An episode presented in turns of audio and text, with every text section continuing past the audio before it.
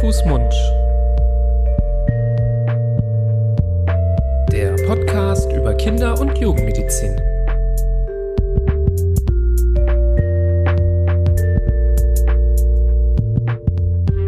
So, ihr Lieben, hallo und herzlich willkommen zu einer neuen Folge von Hand, Fuß, Mund, eurem Podcast über Kinder- und Jugendmedizin.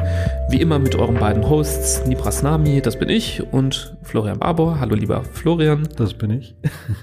Schön, dass du da bist. Ähm, schön, dass wir uns wieder eingefunden haben, über, um über ein wichtiges Thema der Kindergesundheit zu sprechen. Falls ihr heute vielleicht auch das erste Mal einschaltet bei Hand, Fuß, Mund, ähm, das ist eben ein Podcast über verschiedenste Themen der Kindergesundheit. Wir beide sind ähm, Kinderärzte, Fachärzte hier aus Düsseldorf senden wir raus in die Welt und wir beschäftigen uns eben mit verschiedensten Themen, die für euch hoffentlich interessant und relevant sind. Das können manchmal Krankheiten sein, es können manchmal Symptome sein oder ein bisschen übergeordnete Themen. Und so haben wir heute uns entschieden, nochmal in, ja, doch ein Thema der Vorsorge und Prävention zu gehen, was auch immer wieder hier eine Rolle spielt bei uns. Ähm, es soll mal wieder um eine Impfung gehen, nämlich um die HPV-Impfung. Eine Impfung, die auch nicht zu Beginn des Kinderlebens äh, direkt eine große Rolle sprich, äh, spielt. Da haben wir ja ähm, schon öfter mal über gewisse Themen gesprochen, wie zum Beispiel die Rotavirus-Impfung, das ist quasi die erste Impfung, die nach STIKO-Impfkalender empfohlen wird, sondern eher weiter hinten anzusiedeln ist, nämlich erst ab neun Jahren tatsächlich, so dass ähm, für viele das hier eher eine Vorbereitung ist, eher vielleicht auch Grundverständnis ähm, fördert, aber doch auch vielleicht die ein oder anderen da draußen ähm, von der Eltern- und Erzieherseite, die hier zuhört, ähm, dann doch auch Kinder hat, die in dem Alter sein können. Mhm.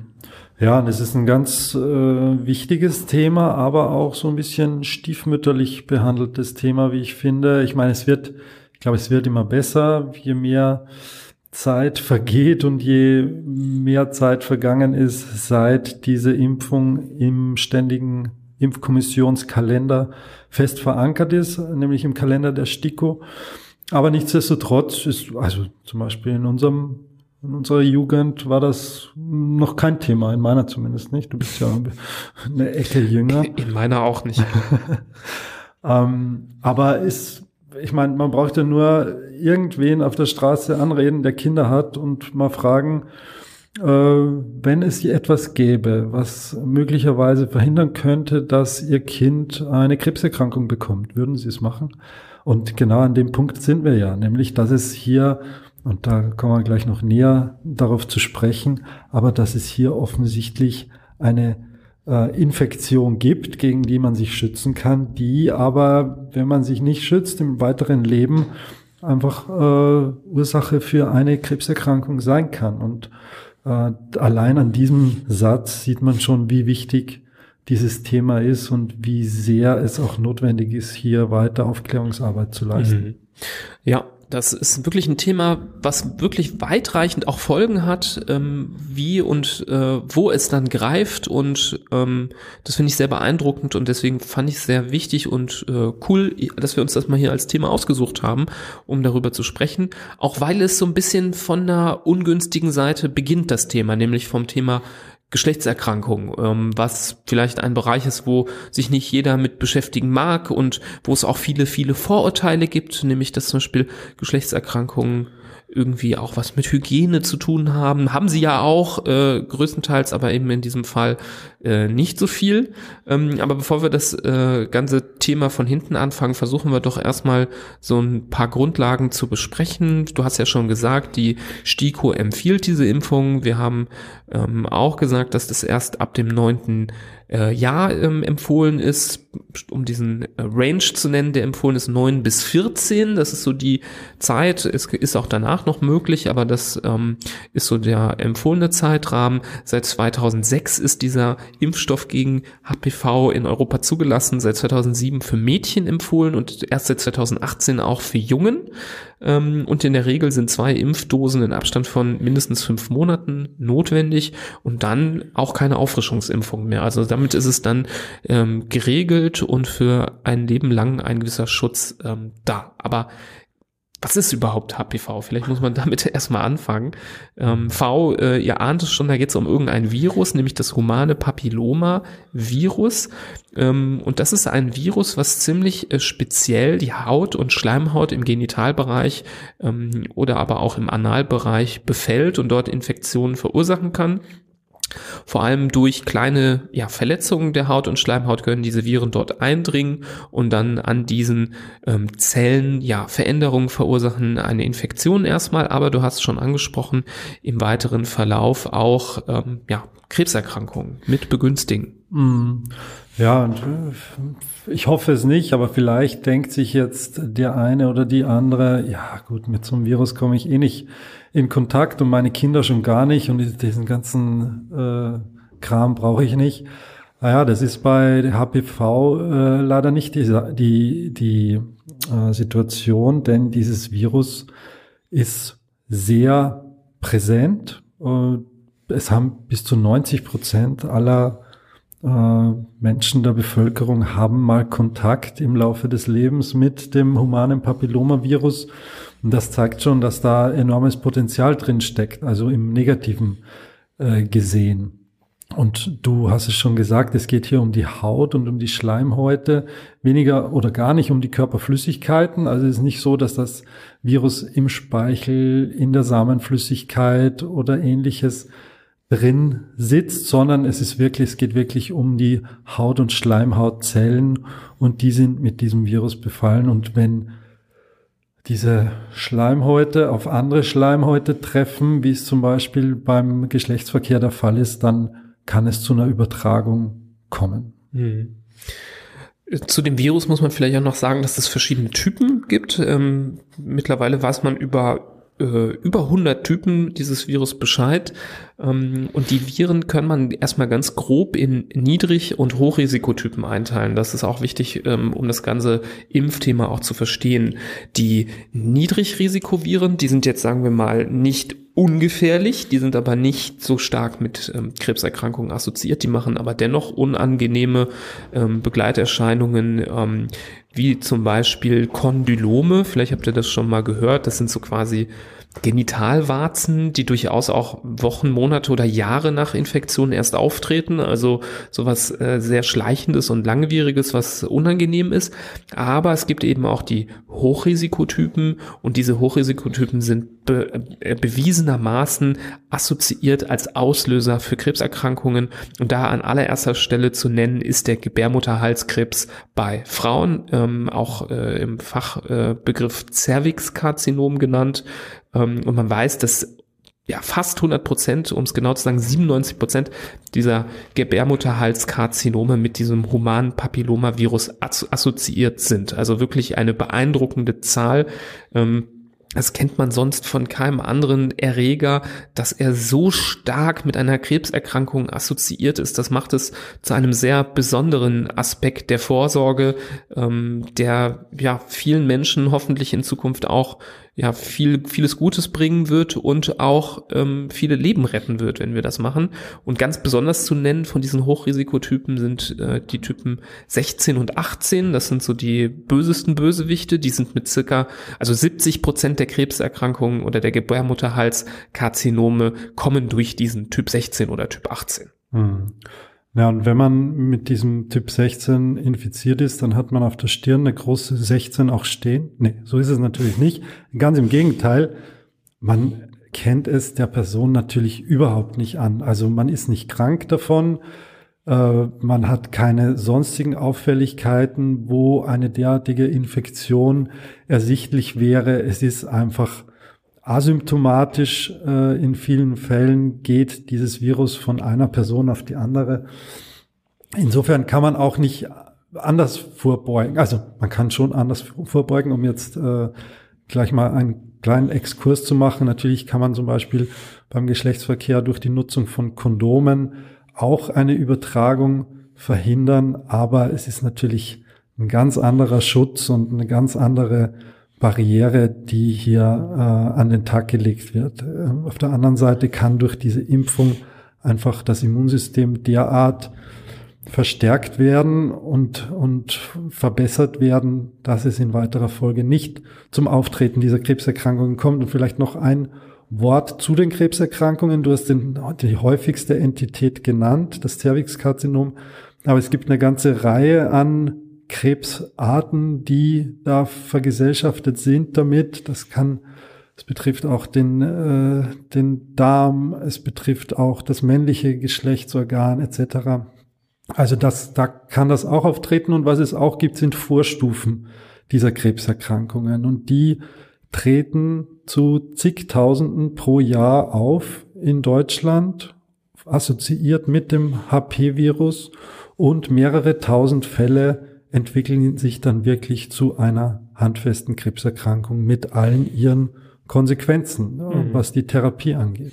Ja, vielleicht dazu eine Zahl, die mich echt vom Hocker gehauen hat. Ähm, also natürlich kann man auch mal an diesem Virus erkranken, ohne dass man Krebsvorstufen entwickelt. Ne? Das, so soll es natürlich nicht sein.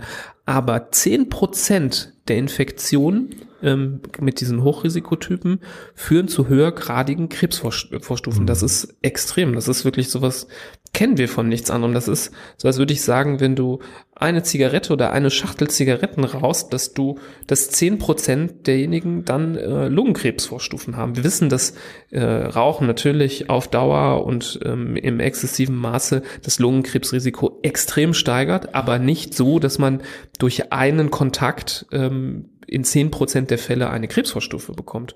Und das zeichnet sich auch, finde ich, in den Zahlen sehr, sehr stark wieder. Also es gibt in Deutschland pro Jahr 1500 bis 1600 Todesfälle allein durch dieses Cervixkarzinom. Also das finde ich schon erstaunlich viel. Und du hast gerade schon angesprochen, diese ähm, Krebsvorstufen. Die kann man auch erkennen durch Untersuchungen. Da gibt es auch Vorsorgeuntersuchungen, die bei Frauen durchgeführt werden. Und wenn die erkannt werden, dann wird ähm, häufig vorbeugend, damit diese Vorstufen nicht in einen richtigen bösartigen äh, Tumor ausarten, ähm, wird eine kleine Operation gemacht, so eine Konisation, wo Kegel, so ein kegelförmiger äh, Teil ähm, des, ähm, des ähm, Gebärmutterhalses ausgeschnitten wird. Ähm, also wirklich eine radikale Maßnahme. Und davon sind Zehntausende Frauen jedes Jahr in Deutschland betroffen. Und wir reden auch nicht von alten Frauen, das sind Frauen im besten äh, gebärfähigen Alter. Und der Peak für diese Maßnahme ist bei Frauen zwischen 30 und 34 Jahren. Und ähm, das ist nicht nur unangenehm, dass man sich so einer Prozedur unterziehen muss, das hat auch Nachteile, zum Beispiel auch für das Schwangersein, weil durch diese, durch, die, durch diesen Eingriff am Gebärmutterhals ähm, ist der Gebärmutterhals natürlicherweise auch geschwächt und verkürzt. Und das fördert wiederum oder steigert das Risiko, eine Frühgeburt äh, zu haben, wenn man nochmal schwanger ist. Ähm, also das meinte ich eben, als wir anfangs drüber sprachen, da hängt so viel dran an dem Thema. Ähm, also nicht nur äh, das Kind dann, sondern das äh, die, das, die erwachsene Version des Kindes und die deren Kinder wiederum. Ähm, alles assoziiert mit diesem blöden Virus. Ja.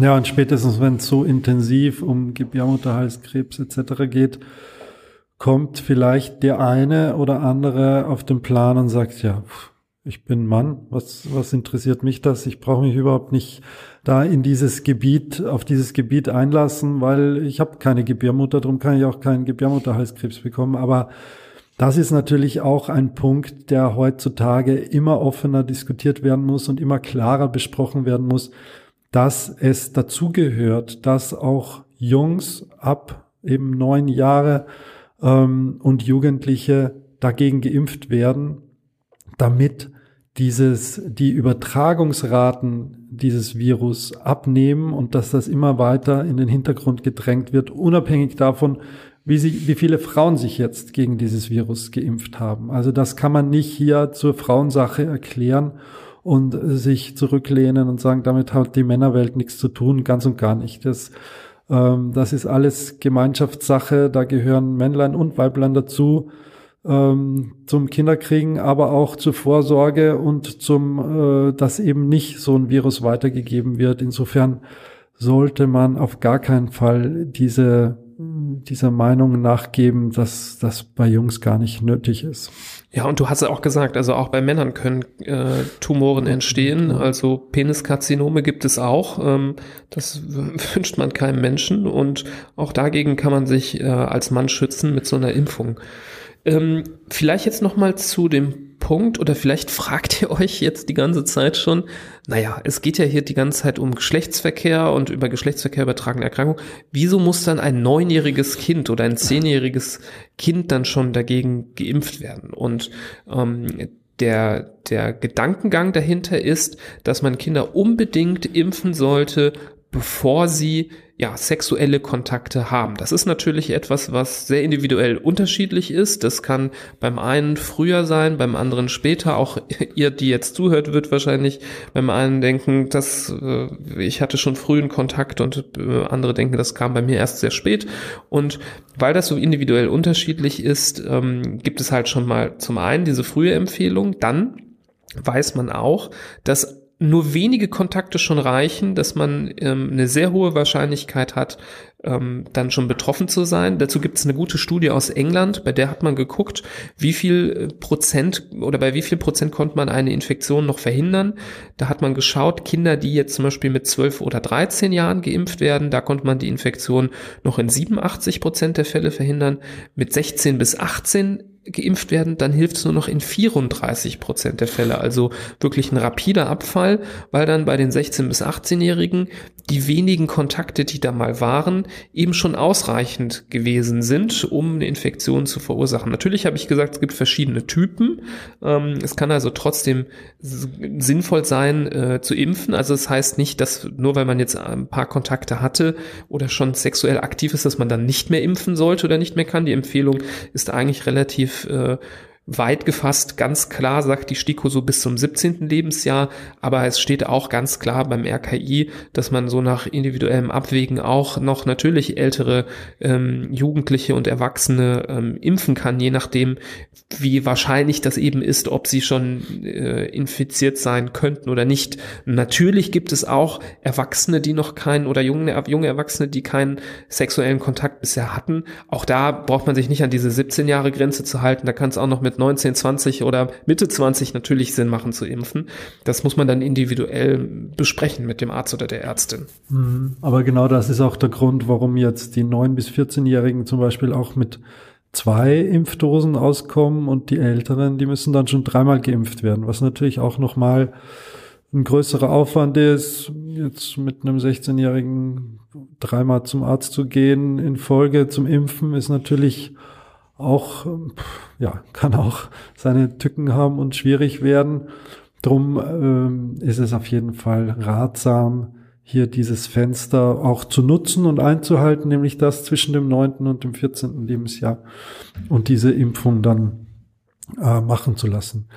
Wo man aber leider sagen muss, in Deutschland ja, ist es jetzt noch nicht so, dass der Oberrenner diese Impfung, also es gibt wirklich eine erschreckende Impfnachlässigkeit, auch was dieses Thema angeht. Ähm, da gibt's nur im Moment gibt's da die Daten von 2019. Da sieht man, dass nur die Hälfte aller Mädchen geimpft, vollständig geimpft worden sind. Und bei den Jungs, da wird einem sowieso, da vergeht's einem sowieso, wenn man die 18-Jährigen anguckt und sieht, dass nur 2,5 Prozent dieser Jungs geimpft worden sind. Also da ist noch viel aufzuholen und nachzuholen und vor allem bei den jüngeren Kindern dann auch ähm, schon mal in die Routine äh, muss man die reinbringen, damit man, so wie in anderen Ländern, es gibt ja Länder, wo diese Impfung schon länger zugelassen ist und schon länger empfohlen ist, ähm, und da gibt's wirklich schöne Erfolge, was die Verbreitung von diesen Warzen angeht oder auch die, die Impfquote angeht. Das sind schon Zahlen, die wirklich verfolgenswert sind, aber wo wir in Deutschland, glaube ich, noch ein bisschen arbeiten müssen, um da, um da hinzukommen, leider. Ey, dieser Job, den ich gerade habe, ich komme ja menschlich total gut an, aber beruflich komme ich mal gar nicht weiter. Mach's doch besser. Mit einem Job bei SOS Kinderdorf machst du nicht nur einen Job, sondern du kannst wirklich etwas bewirken. Du kannst dich weiterbilden und kommst beruflich voran. Bewirb dich jetzt auf einen von vielen Jobs. SOS Kinderdorf. Mach's doch besser.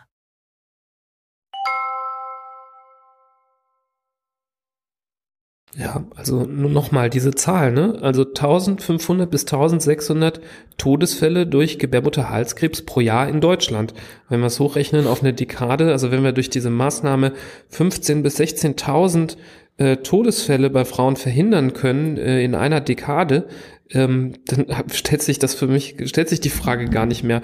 Wann hat man, du hast es eben schon gesagt, wann hat man die Möglichkeit, auf eine Krebserkrankung so einen Impact zu Absolut. haben mit so einer kleinen Maßnahme? Ähm, das ist wirklich erstaunlich, dass dann bisher das Thema noch nicht so in die Köpfen angekommen ist, vielleicht auch noch nicht so viel beworben wird, auch in den Kinderarztpraxen. Da will ich jetzt niemanden äh, ans Bein pinkeln, aber ich kann mir vorstellen, dass es nicht überall gleich intensiv angesprochen wird, weil es eben auch später im Leben so, dass es irgendwie der Impfkalender ist gefühlt schon durch und dann kommt dann noch mal was. Ähm, da sollte man wahrscheinlich dann oder wir brauchen deutlich mehr Präventionsaufklärung äh, zu diesem Thema in Deutschland und da versuchen wir hier natürlich mit dem Podcast ähm, auch was zu erreichen. Vielleicht noch zu den Impfstoffen. Da gibt es nämlich zwei verschiedene, ähm, nur dass man das noch auf dem Schirm hat. Es gibt einen zwei- und einen neun valenten Impfstoff. Was heißt valent? Für, das bedeutet, für wie viele Subtypen des Virus ähm, sind quasi damit abgedeckt. Ähm, und da kann man schon sagen, ist es besonders gut, wenn man eben den neuen valenten Impfstoff hat, der gegen neuen Subtypen schützt. Ähm, denn ich habe es eben gesagt, der zweivalente, das sind eben diese Typen 16 und 18, die besonders gefährlichen, von denen ich gesprochen habe, die sind halt in 70 Prozent der Fälle ähm, Ursache für das Cervixkarzinom. Da bleiben aber halt dann noch einige Prozentpunkte übrig für andere Subtypen, die dann nicht geschützt sind. Beim neuen valenten sind zumindest zusätzlich noch andere ähm, Subtypen dabei, dass 90 Prozent abgedeckt sind. Das heißt natürlich nicht, dass ein hundertprozentiger Schutz da ist. Es gibt immer noch leider Fälle, die da quasi äh, durchrutschen, die da nicht mit abgedeckt sind. Vielleicht gibt es in Zukunft auch noch bessere Impfstoffe, aber wenn denn jetzt äh, das Thema ist, welcher genommen wird, kann man da auch nochmal ähm, gesondert nachfragen und drüber nachdenken, was man möchte. Ja. Vielleicht nochmal, um den Punkt aufzugreifen, den du gerade genannt hast, mit der Aufklärungsarbeit. Es muss ja daran liegen. Also stell dir vor, es steht morgen in der Zeitung, es gibt äh, neue, neues Wundermittel gegen Krebs äh, und zwei Spritzen davon verhindern, dass du eine Krebserkrankung hast. Wahrscheinlich würde jeder zum Arzt laufen und sich diese Spritze abholen. Und so ist es im STIKO-Kalender verankert und äh, kaum einer geht dem wirklich konsequent nach. Das mhm. Ja, es, man kann es nicht ganz verstehen, weil auch zum Beispiel der Nebenwirkungskatalog äh, ist genauso zu vergleichen mit ähm, allen anderen Impfungen. Also typischerweise sind es eben die Schmerzen, vielleicht auch eine gewisse Schwellung oder Rötung im Bereich der Einstichstelle. Ähm, es gibt auch Berichte über Schwindel oder auch mal so über Kreislaufprobleme, aber das kennt man auch von anderen Impfungen. Das ist nichts, was nur annähernd in der vergleichbar ist mit einer Gebärmutterhalskrebs oder anderen Krebserkrankungen, die man erleiden würde sonst. Ähm, vielleicht müssen wir mit einem Punkt auch nochmal ähm, aus äh, oder aufräumen. Es gibt nämlich häufig die Frage, kann man nicht dann doch einfach statt zu impfen immer Kondome benutzen beim Geschlechtsverkehr? Das finde ich ist aus zwei Sichten nicht so sinnvoll, weil einerseits hört die, der Hautkontakt ja nicht am Kondom auf, sondern es ist ja weiter darüber hinaus noch Hautkontakt vorhanden. Und das zweite, früher oder später plant man ja vielleicht auch im Leben ungeschützten Geschlechtsverkehr zu haben, ähm, aus welchem Grund auch immer, ähm, oder vor allem zum Grund, äh, selber Kinder zu bekommen und ähm, spätestens dann können eben Übertragungen stattfinden und ähm, damit hat man das Problem ja irgendwie nur äh, verschoben und nicht gelöst. Deswegen finde ich, ist das keine gute, gute, kein guter Vorschlag. Ja, absolut. Also von unserer Seite ein klares Votum für die HPV-Impfung ähm, jeder, der kleine Kinder hat, sollte das im Hinterkopf behalten. Jeder, der mittlere Kinder hat, jetzt einmal zum gelben Heft oder zum Impfpass gehen und schauen, ob da auch die HPV-Impfung drin äh, abgezeichnet ist und wenn nicht, beim nächsten Mal mit dem Kinderarzt oder mit der Kinderärztin sprechen, wann die denn vorgesehen ist und äh, die seinen Kindern zugutekommen lassen, denn ja, es verhindert eine Krebserkrankung. Vielleicht noch äh, ein letzter Aspekt. Ähm, wie gut verhindert es das? Ähm, gibt es dazu Studien? Es gibt Studien, es gibt noch nicht so viele, aber man muss halt sagen, wenn man HPV bekommt oder eine HPV-Infektion bekommt, dann hat man ja nicht äh, in kürzester Zeit eine ähm, schwere Krebserkrankung. Das ist ja eine Sache, die ähm, Jahre dauern kann nach der Infektion. Das heißt, nachdem es diese Impfung gerade mal erst 15 Jahre in Europa gibt, ähm, sind die Beobachtungszeiträume noch relativ kurz. Aber aus Schweden gibt es so eine ganz gute Studie, ähm, bei der man gezeigt hat, dass bei einem Kollektiv von Kindern und Jugendlichen, die bis zum 17. Lebensjahr durchgeimpft waren, das Risiko bereits um 88 Prozent reduziert werden konnte für diese Erkrankung. Ähm, und das finde ich schon beeindruckend. Und wenn wir jetzt mal ausrechnen würden von 1500, 1600 Todesfällen pro Jahr und davon 88 Prozent abziehen würden, das sind weit über 1000 Menschen, die man da ähm, ja, schützen kann vor so einer Erkrankung. Das ist mehr als lohnenswert, ähm, da flächendeckend so eine Impfung durchzuführen. Also da schließe ich mich nur deiner ähm, Aussage an, dass wir da einen ganz, ganz großen grünen Haken hinter dieses Thema machen und sagen, da stellen wir uns ganz klar ähm, an die Seite der STIKO und empfehlen ähm, euch das äh, sehr zu Herzen. Jo. Wir hoffen, dass die Folge euch einen Mehrwert gebracht hat, dass dieses Thema ähm, ja vielleicht euch auch bereits beschäftigt hatte und ihr hier Antworten darauf gefunden habt. Leitet die Episode doch auch gerne an andere Eltern ähm, oder Betroffene, die sich mit dem Thema auseinandersetzen, weiter. Ähm, vielleicht ist für die auch hilfreich. Ähm, wie gesagt, uns ist sehr wichtig zum Thema hier die Aufklärung zu machen, auch wenn ihr ähm, in dem Bereich auch aufklärend tätig seid in anderer Funktion, meldet euch gerne. Wir sind da gerne bereit, auch ähm, noch mehr äh, Infos zuzugeben oder euch zu unterstützen mit dem, ähm, mit der Folge. Ähm, ihr könnt ja auch überall hochladen. Hauptsache, diese Impfquoten werden irgendwie besser. Da sind wir sehr, sehr dafür. Hört auch gerne in unsere anderen Folgen. Ähm, da gibt's ja mittlerweile an die 150 Episoden. Ähm, auch viele zu anderen Impfungen. Gerade beim STIKO-Impfkalender gibt's viele Themen, die man besprechen kann. Und es gibt auch die eine große Impffolge, ähm, über die wir sprechen. Ähm, falls ihr es noch nicht getan habt, holt euch gerne auch unser Buch High Five, die fünf Säulen einer gesunden und glücklichen Kindheit. Da gibt es ein ganze, ganzes Kapitel über das Immunsystem und über das Thema Impfen, wo wir ganz, ganz breit drüber sprechen. Auch hier findet ihr den Weg über die Shownotes ähm, oder ihr geht einfach in den Buchladen eurer Wahl. Darüber würden wir uns sehr, sehr freuen. Themenvorschläge für zukünftige Themen könnt ihr uns auch gerne senden an info.handfußmund.de. Wir freuen uns darauf und freuen uns auch auf die nächste gemeinsame Folge mit euch und wünschen euch bis dahin alles Gute bleibt gesund, macht's gut und tschüss. Tschüss.